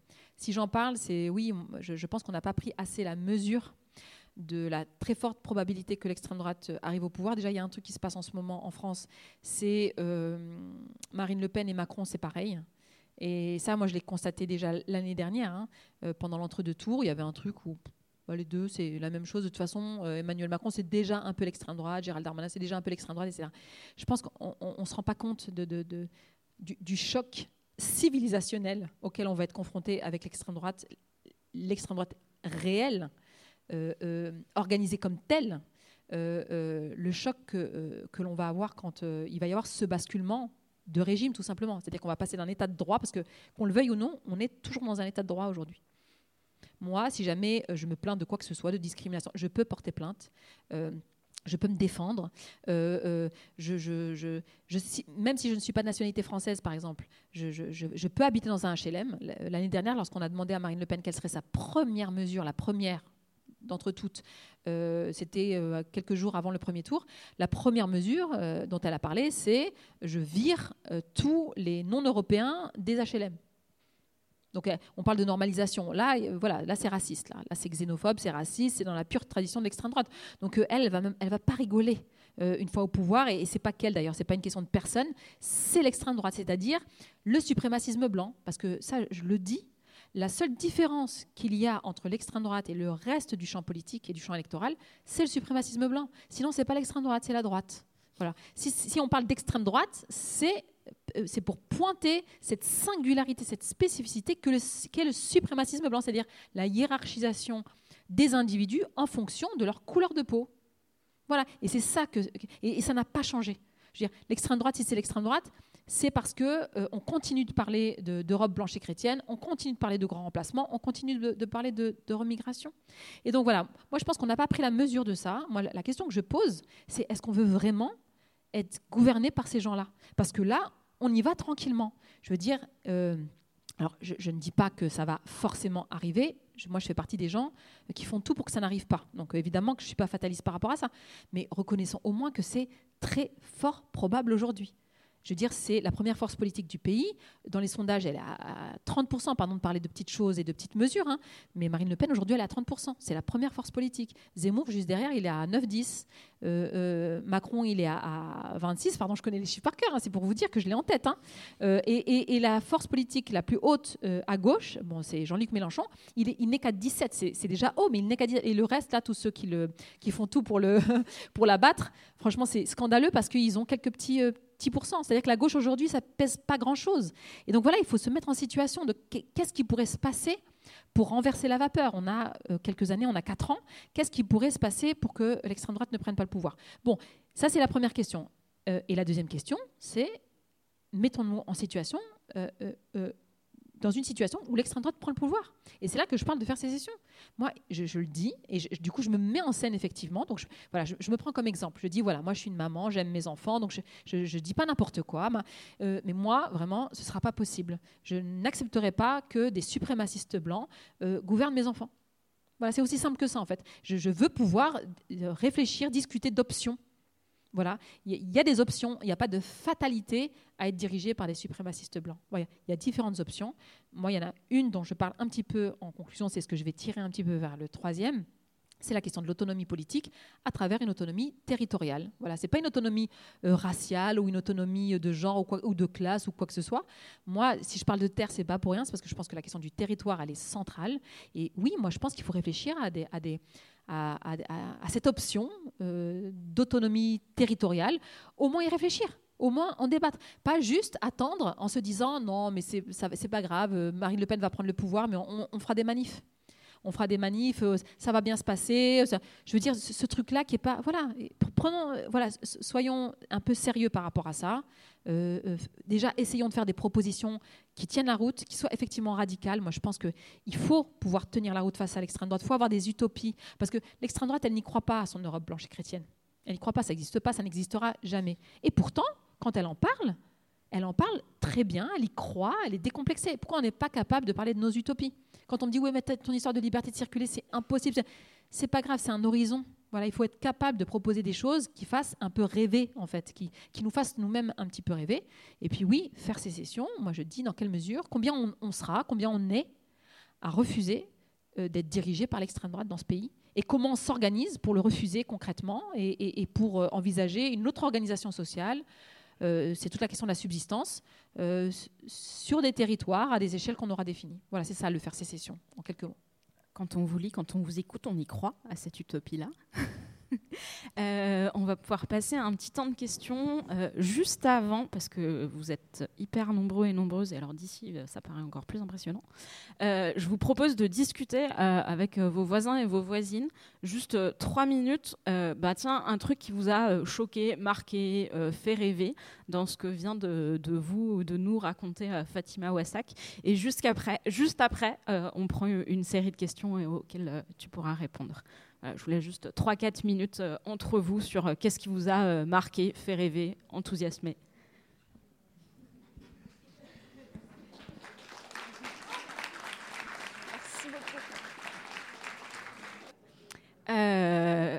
je récupère votre attention si vous le voulez bien. On peut avoir un, petit moment d'échange. Si vous avez envie de prendre la parole, je vous invite à lever la main. Et c'est euh, Laëlle qui a envie de vous emmener le micro. Du coup, n'hésitez euh, pas. Euh, alors, attends juste 30 secondes encore. Est-ce qu'il y a des questions? Bonjour, merci. Bonjour. Merci pour euh, l'immense qualité de. À chaque fois que vous prenez la parole, ça fait beaucoup de bien. je pose ma question tout de suite vous faites évidemment la différence, la question qu'on s'est certainement tous posée euh, aux dernières présidentielles entre le projet macroniste et le projet euh, fasciste. Euh, en sommes-nous à devoir faire des nuances dans les formes de fascisme qui sont en train de nous tomber dessus? Qu'est-ce qu'on fait avec cette diffusion du fascisme sous des formes subtiles, si le mot est permis? Tu veux répondre tout de suite ou tu veux prendre plusieurs On prend peut-être la question juste à côté et puis tu, réponds aux deux. Attends, là, il y avait quelqu'un qui avait euh, une question dans le même rang. Bonjour, merci beaucoup d'être venu jusqu'à nous. Euh, moi, j'ai deux petites choses qui m'ont surpris dans ce que vous nous avez dit. Je suis étonné que vous parliez d'état de droit, alors qu'on galère quand même pas mal à manifester pour des causes aussi nobles soient-elles. Euh, on peut des fois même pas démarrer les manifestations, et si on les démarre, même légales, euh, on se fait nasser, gazer.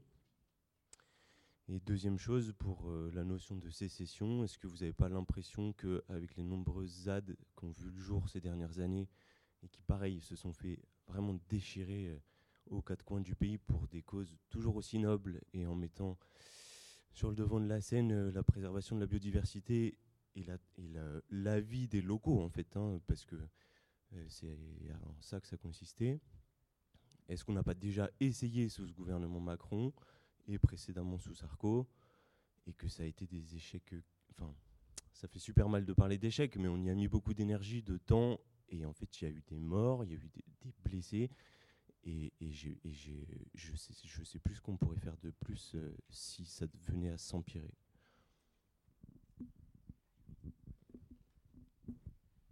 tu veux répondre Euh, Alors du coup, les, oui, les, deux questions se, se recoupent un petit peu. Euh, oui, alors pour moi, c'est pas une différence de degré que je fais entre le macronisme et euh, l'extrême droite, puisqu'on en est à parler de. C'est pas une différence de degré, c'est vraiment une différence de nature. Euh, J'insiste, l'extrême droite, elle n'envisage pas d'état de droit en fait. Elle, elle envisage comme projet politique, alors ce qu'elle appelle la préférence nationale, et en réalité le suprémacisme blanc qui n'est pas le cas euh, du macronisme. Euh, et alors, je, réponds aux deux en même temps parce que euh, vous donniez des exemples de, morts et de, luttes qui ont été comme ça réprimées, etc. Moi, la, question que je vous retourne, c'est mais à quel moment ça n'a pas été ça sous la Ve République? Parce que vous prenez par exemple la question des crimes policiers, des violences policières. Mais à la naissance de la Ve République, il y a eu 300 euh, euh, Algériens et Algériennes, dont des enfants, qui ont été balancés euh, à la Seine en plein cœur de Paris. C'est le 17 octobre 61. Depuis, il n'y a pas eu un massacre de cette ampleur dans l'Hexagone.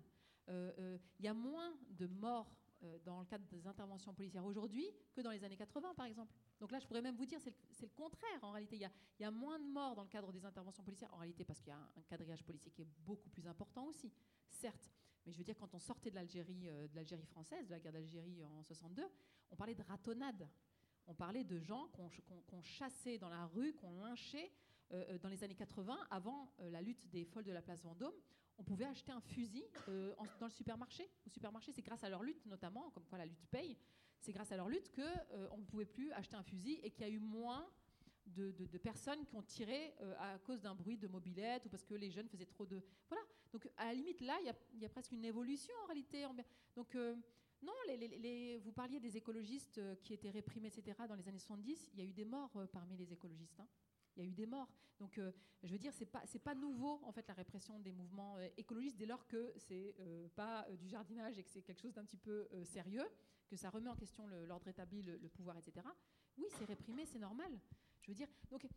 Donc, voyez ce que je veux dire? Donc, Déjà, dans ce que vous dites, c'est pas comme si c'était une séquence là courte, au moins euh, sur cette cinquième République, où en fait les, choses sont montées en puissance et où en fait aujourd'hui est pire, euh, pire euh, qu'hier. En réalité, ça a toujours été pire, pour, pour résumer un, un- petit peu. Et, et- et oui, alors là où, là où je suis d'accord avec vous, c'est sur le fait qu'il y a, qu'il y a c'est vrai, peu de victoires. Ça, ça, moi, je le vois parce que bah, je suis militante, euh, que je milite déjà depuis un petit moment, et je vois bien la fatigue des gens qui se mobilisent. Alors, le meilleur exemple, c'est vrai que c'est les retraites, là, c'est des millions de personnes, 95% des actifs qui sont contre, et pourtant le truc euh, passe, euh, voilà, euh, crème. Donc, oui, je, comprends ça. Je comprends le fait qu'il euh, y, a, une fatigue parce que il y a presque un fatalisme qui s'installe dans l'idée que ça ne sert à rien de, lutter et que de toute façon c'est un rouleau compresseur et que ça va passer. Mais alors moi, et après je reviendrai sur l'extrême droite, là, à mon sens, euh, euh, plutôt que de simplement euh, s'en plaindre de cet état de fait, donc la montée en puissance d'un- sentiment d'impuissance, de, résignation, etc., pour moi, c'est pour ça qu'il faut muscler notre projet politique. et qu'il faut peut-être envisager d'autres modalités de lutte, notamment les modalités syndicales, etc. Pour moi, c'est du coup la balle est dans notre camp dans ce cas-là. Si, on n'arrive pas à obtenir des victoires, bah oui, mais il faut du coup réfléchir à, autre chose. Et c'est là que pour moi la gauche ne fait pas le, travail. C'est là que cette gauche faiblarde là, je vous dis, bon je le dis maintenant qu'on est un petit peu entre nous tranquillement et qu'on se tutoie, au fur et à mesure on a commencé à se tutoyer.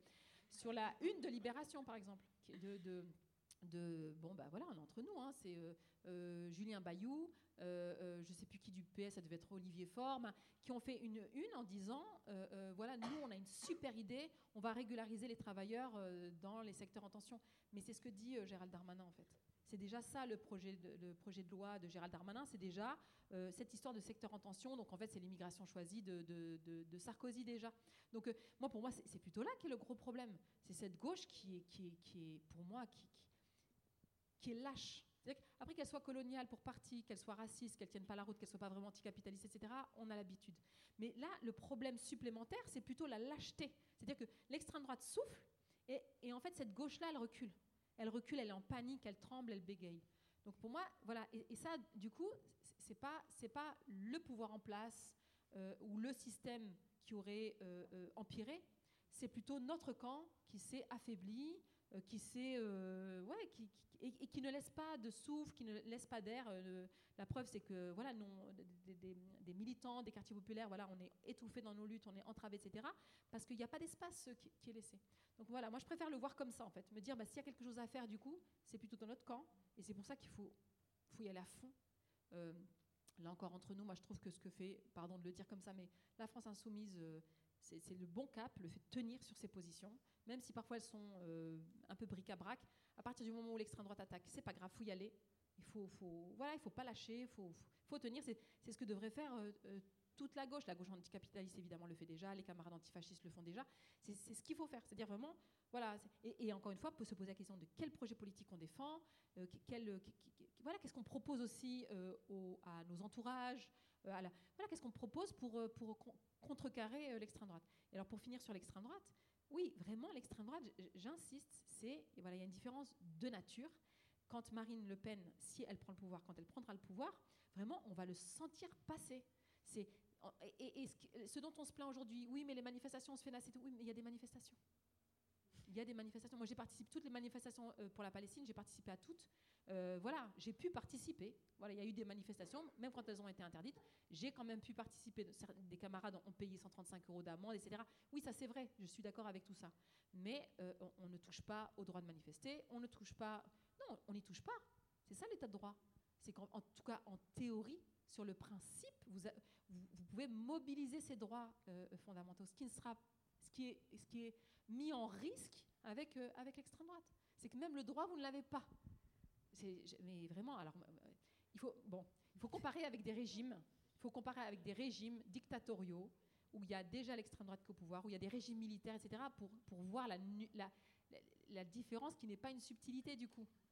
Je, je, je, vous assure, je ne veux pas citer de pays là, parce que je ne sais pas d'où viennent les gens qui sont dans la salle, mais il y a des pays où on n'a pas ça, en fait. Et où, quand on va là-bas, on nous dit, on nous dit oui. Moi, j'étais au bas. Je vais citer le Brésil, c'est long. Hein, j'imagine qu'il n'y a personne. Euh, j'étais au Brésil. Euh, voilà, il, m'explique en fait c'était quoi euh, avec Bolsonaro premier mandat. Là, c'est Lula, comme vous savez. Là, Bolsonaro peut pas, il est inéligible. Sa femme pourrait prendre le pouvoir. Elle a de fortes chances. Il me raconte, il me dit, c'est quoi la différence entre Lula qu'on peut critiquer, et euh, Bolsonaro. C'est pareil aux États-Unis entre Trump et Biden. On peut critiquer Biden, etc. Là, Trump pourrait reprendre le pouvoir et il le voit, la, différence entre, entre les deux là-bas. Donc euh, voilà, moi je, pense qu'en même il y a, quand même une petite distinction à, garder. Pas tomber dans un truc confus où on a l'impression que tout se vaut, et en fait où après coup on n'a que nos yeux pour pleurer en disant non, on aurait quand même dû se rendre compte qu'il y avait une vraie différence et jouer quand même la carte de la gauche qui s'oppose à un projet aller autoritaire libéral. C'est ça, le, macronisme, c'est autoritaire libéral. C'est comme ça qu'on ni plus ni moins. Voilà, mais c'est quand même pas un projet fasciste. Merci beaucoup. Est-ce qu'il y a d'autres questions? Tiens, là, elle regarde, il y a des micros à distribuer si tu veux. Ici, et après euh, chez, chez, Zoé, là-bas, que tu connais. Là. Bonsoir, euh, bravo pour votre travail. Je suis hyper admirative de tout ce que vous faites, de, la personne que vous représentez. Je suis vraiment très fière. Et euh, pour avoir milité dans les milieux écolos euh, depuis dix ans maintenant, ben, j'ai quitté ce milieu parce que c'est très dur et je me suis retrouvée aussi dans, ce que vous racontiez par rapport au front de mer, etc. le fait qu'on passe tout de suite pour des gens agressifs, des gens barbares, etc. Ça, c'est insupportable. Euh, il y a énormément d'islamophobie aussi, de, racisme caché, etc., y compris dans la gauche, au milieu euh, gauche euh, de manière générale. Donc j'ai trouvé refuge dans les milieux décoloniaux. Et, et, je pense que, je pense que l'enjeu, en fait, par rapport à ce que vous racontiez, par rapport à l'extrême droite, c'est vraiment de politiser les quartiers populaires, tout simplement. Et de qu'on reste, limite qu'on reste entre nous, c'est pas grave, mais qu'on se, se politise et qu'on qu'on soit moins fataliste en fait par rapport à, ce qui se passe.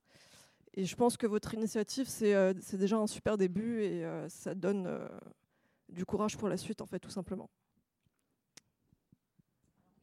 Un mot sur les quartiers populaires, effectivement, je ne l'ai pas dit, mais oui, il y a un des enjeux qui est pour moi important et qui l'est de plus en plus, c'est l'organisation des quartiers populaires, l'organisation autonome des quartiers populaires.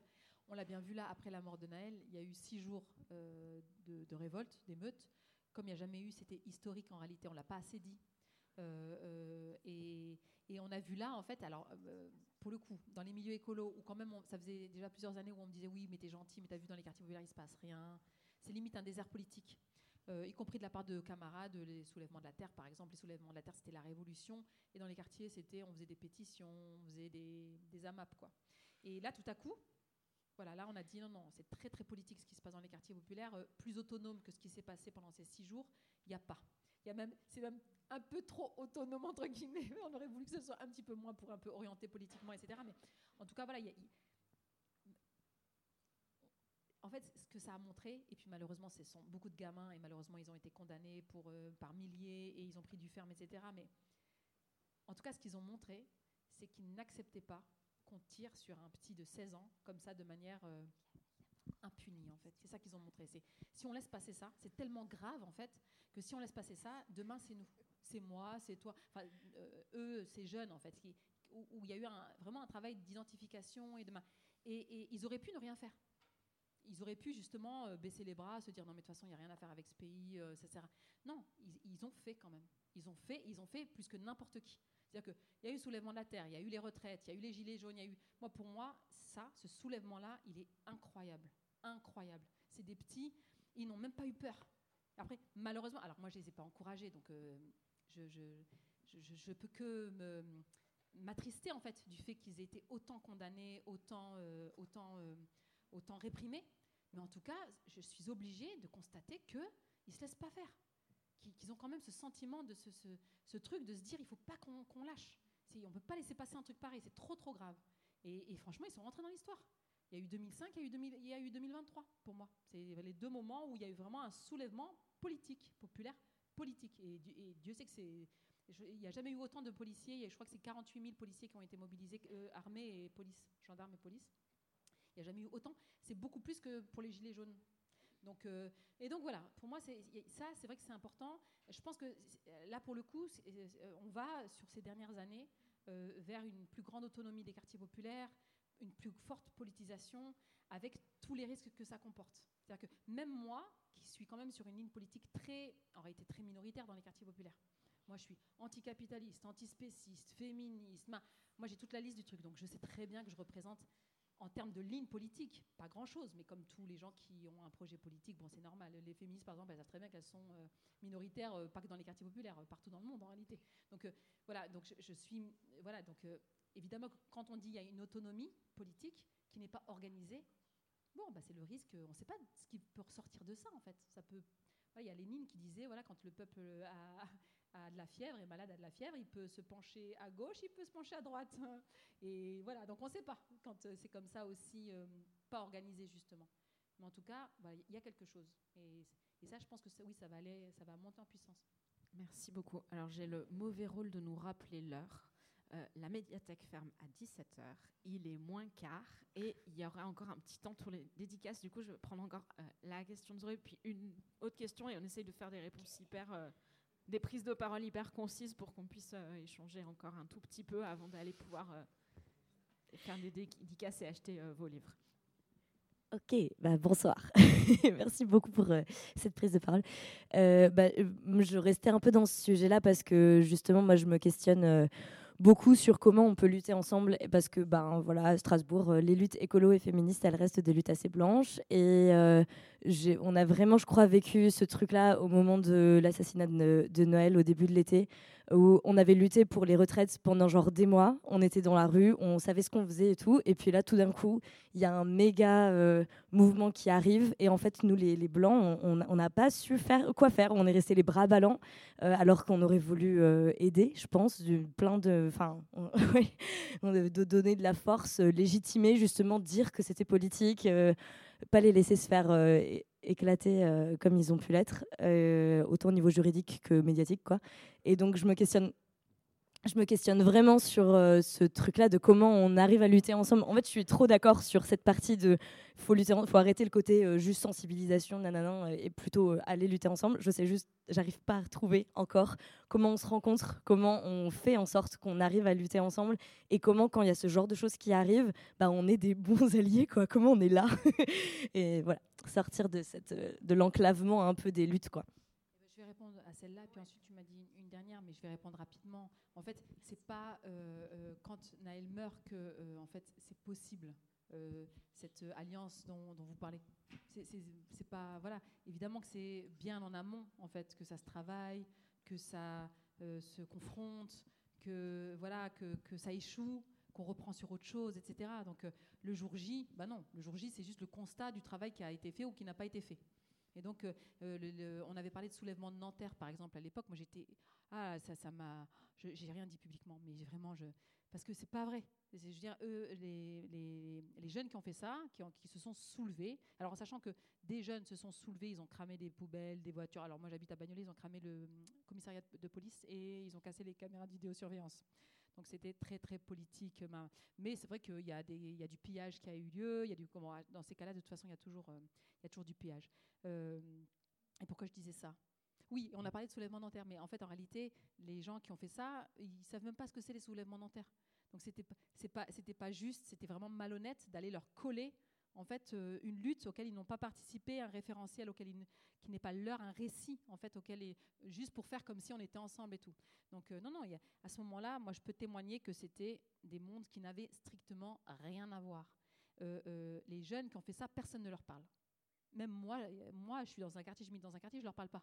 Ils sont plus autonomes, tu meurs en fait, vraiment. Ils sont à part. Alors c'est une bonne nouvelle parce que tu dis quand même il y a quelque chose qui se passe en parallèle en fait. Il y a des espaces d'échange, malgré tout le fait d'essayer de, casser leur solidarité et leur destin commun, une, bah, une, communauté de destin. Ils arrivent quand même à, trouver et à faire que il se passe ça. Et ben il se passe le mot partout en France et à plusieurs endroits ils font la même chose. Et ça, ça crée une communauté en réalité, une communauté de destin. Donc, mais, personne ne peut leur parler à ce moment-là.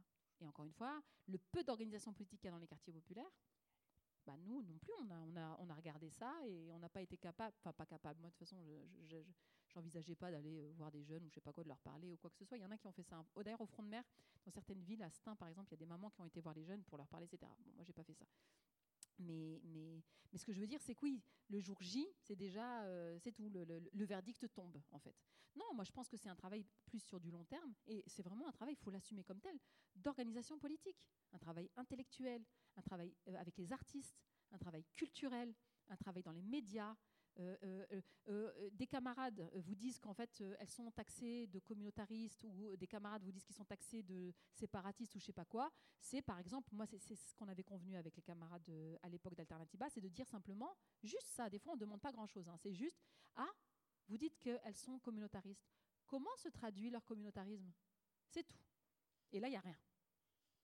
Il n'y a rien, puisqu'en fait, là, en l'occurrence, et on parlait de nous, moi, j'ai parcouru le monde euh, en termes d'alliance des luttes. On a été voir tout le monde. Et c'est souvent dans les quartiers populaires, on essaie de sortir du quartier pour aller voir tout le monde. Donc il suffit, juste ça, ça paraît pas grand-chose, hein, mais juste dans les milieux majoritaires, quand il y a diabolisation des luttes minoritaires, juste de les questionner et, de faire qu'elles ne passent pas crème, qu'elles ne soient pas légitimes, cette disqualification.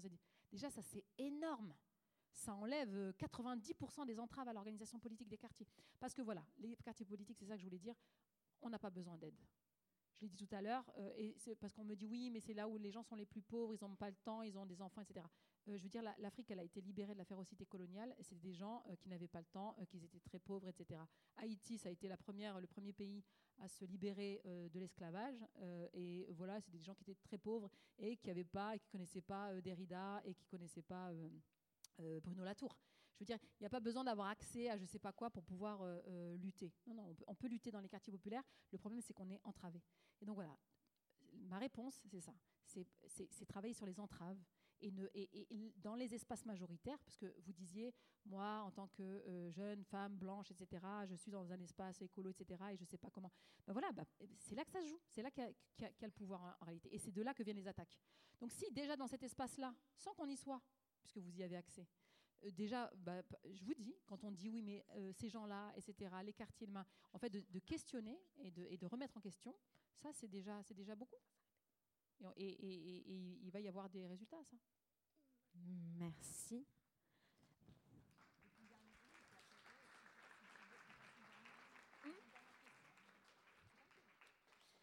Euh, on, va s'arrêter là. Je suis désolée.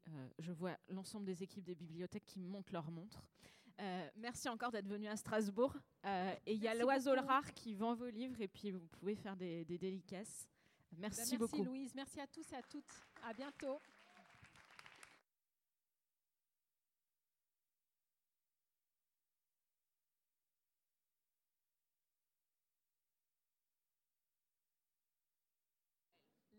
Merci à la L aussi. Merci beaucoup pour ta contribution.